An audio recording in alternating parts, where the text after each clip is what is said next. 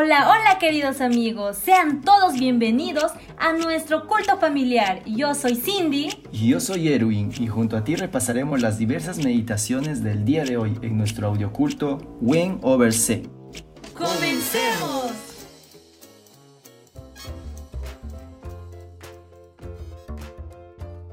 Amigos, buenos días. Hoy es viernes 28 de agosto y estamos listos para comenzar con nuestro culto familiar.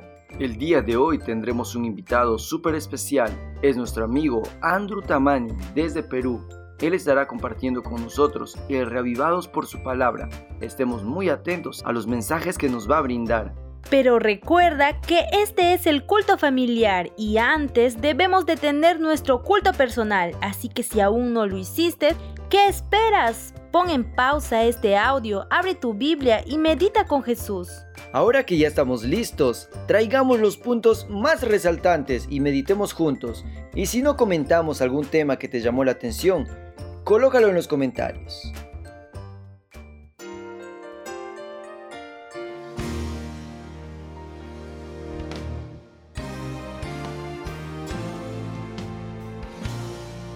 Muy buenos días queridos amigos.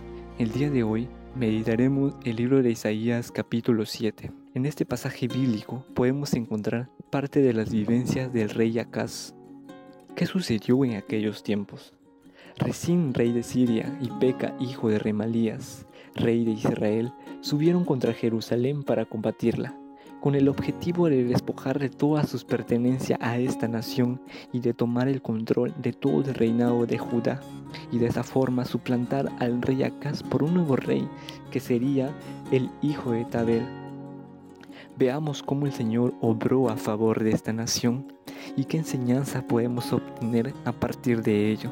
El verso 2 del capítulo 7 dice lo siguiente vino la noticia en la casa de David de que Siria se había confederado con Efraín. Entonces se estremeció el corazón de Acaz y de su pueblo, como se estremecen los árboles del monte a causa del viento. Rey Acaz y todo su pueblo, al escuchar esta noticia, sintieron ese temor, ese pavor, no tenían esperanza, porque ciertamente estaban en desventaja ante estas dos naciones. ¿Cuántas veces nosotros nos hemos sentido al igual que ellos, desamparados, abatidos, sin esperanza de poder salir adelante ante la noticia de la pérdida de un empleo que trae como consecuencia la falta de dinero para poder subventar nuestros gastos y nuestras deudas? O la noticia de la muerte de un familiar. Nos dolió el corazón su partida y sentimos que el mundo se nos vino abajo y que no hubiera esperanza. O de repente tú tienes otros problemas y sientes ese dolor en este momento. El Señor nos da un mensaje poderoso a través de esta historia. En el versículo 4 dice lo siguiente, y dile, ten cuidado, pero tranquilízate, no temas, ni se turbe tu corazón a causa de estos dos cabos de tizón que humean por el ardor de la ira de Resín y de Siria, y por el hijo de Remalías el Señor le da una esperanza a esta nación, al rey Acaz, pero le dijo que se tranquilizara, que su corazón no se turbara, que tuviera esperanza en el Señor. Y el Señor nos dice, este es mismo mensaje a nosotros hoy día. Tranquilízate, ya pasará, nada malo va a suceder y las bendiciones sobreabundarán en tu vida. Hermanos, en el verso 9 hay un mensaje muy fuerte que tenemos que escuchar atentamente. Y dice así, entre tanto la cabeza de Efraín es Samaria y la cabeza de Samaria hijo de Remalías. Aquí viene el mensaje clave. Si no creéis, no permaneceréis. Dios le da este mensaje a rey Acaz y a su pueblo, diciendo que si ellos no creían en la palabra del Señor, no iban a permanecer o no iban a salir victoriosos. Y de la misma forma nos dice hoy a nosotros, si no crees, no saldrás de ese problema. Si no crees, no serás victorioso. Hermanos, amigos, ¿cómo estamos en este día? ¿Creemos en la palabra del Señor? ¿Tenemos esperanza en el Señor? Que la respuesta toque nuestro corazón y confiamos 100% en nuestro Señor. Que tengan un maravilloso día.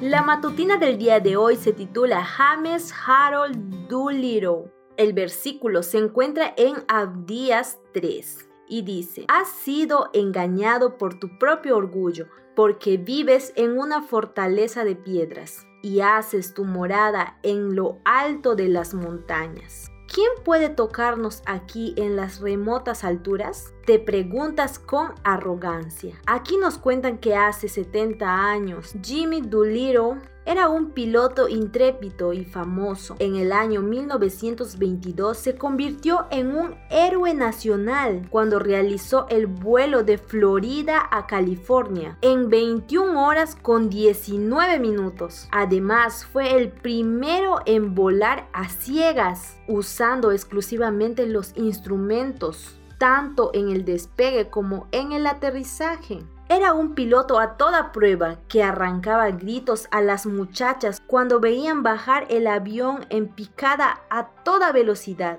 A Jimmy se le presentó una oportunidad de pilotear un avión de combate, el P1. Y Jimmy estaba encantado de tener otra oportunidad para lucir sus habilidades. Y por supuesto fue el foco de atención desde el momento de su llegada a Santiago de Chile. Incluso celebraron una fiesta en su honor la noche anterior a la demostración. Y entonces alguien le preguntó a Jimmy, ¿son todos los estadounidenses tan ágiles y acróbatas como Douglas Fairbanks?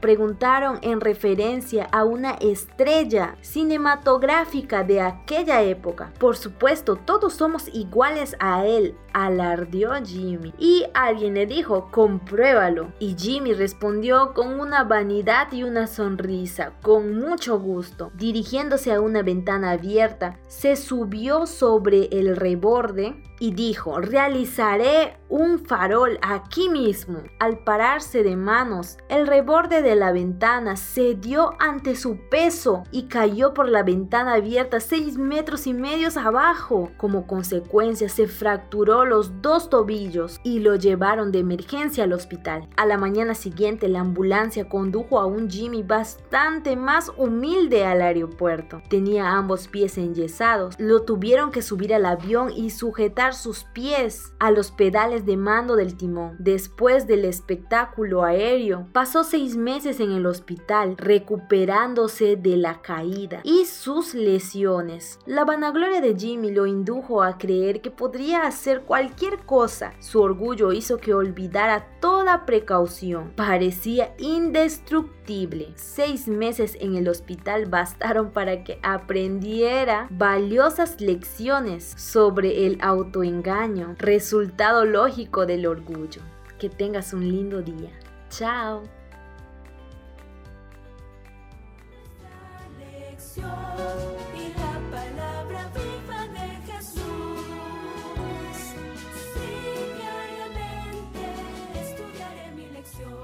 Para estudiar y meditar. Esta semana estudiamos cuatro tópicos del método de Jesús para testificar y traer almas para su reino la mujer samaritana, una mujer cananea, una mujer de mala reputación y la experiencia de un fariseo convertido. Todos pueden encontrar algo que hacer. Nadie debe considerar que para él no hay sitio donde trabajar por Cristo. El Salvador se identifica con cada hijo de la humanidad. Para que pudiéramos ser miembros de la familia celestial, Él se hizo miembro de la familia terrenal. Es el Hijo del Hombre y por consiguiente hermano de todos. Los que siguen a Cristo no deben sentirse separados del mundo que perecen derredor de ellos. Forman parte de la gran familia humana y el cielo los considera tan hermanos de los pecadores como de los santos. Millones y millones de seres humanos sumidos en el dolor, la ignorancia y el pecado no han oído hablar ni siquiera del amor de Cristo por ellos. Si nuestra situación fuera la suya, ¿qué quisiéramos que ellos hicieran por nosotros? Todo esto en cuanto dependa de nosotros, debemos hacerlo por ellos. Con una simpatía como la de Cristo, el predicador debe acercarse a los hombres individualmente y tratar de despertar su interés por las grandes cosas de la vida eterna. Sus corazones pueden ser tan duros como el camino trillado y aparentemente puede ser inútil el esfuerzo al momento de presentarles al Salvador. Pero aunque la lógica no los conmueva ni pueda convencerlos, el amor de Cristo revelado en el ministerio personal puede ablandar el terreno pedregoso del corazón de modo que puedan arraigarse en él las semillas de la verdad. Así que amigos, está en nuestra parte poder mostrar el amor de Jesús para todas aquellas personas que aún no lo conocen.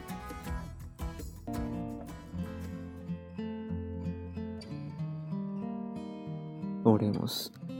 Padre nuestro que estás en el cielo, Señor, en esta mañana te damos las gracias por darnos un día más de vida. Ayúdanos, Señor, a fortalecer nuestro espíritu para seguir en tu camino. Danos gozo, paz y alegría en nuestros corazones, Señor. Bendice a cada una de las personas que está escuchando este audio culto familiar y que este día sea de mucha bendición. Que todo esté con amor, Señor. Ayúdanos a poner en práctica tus enseñanzas para seguir firmes y no caer. En el nombre de Jesús. Amén.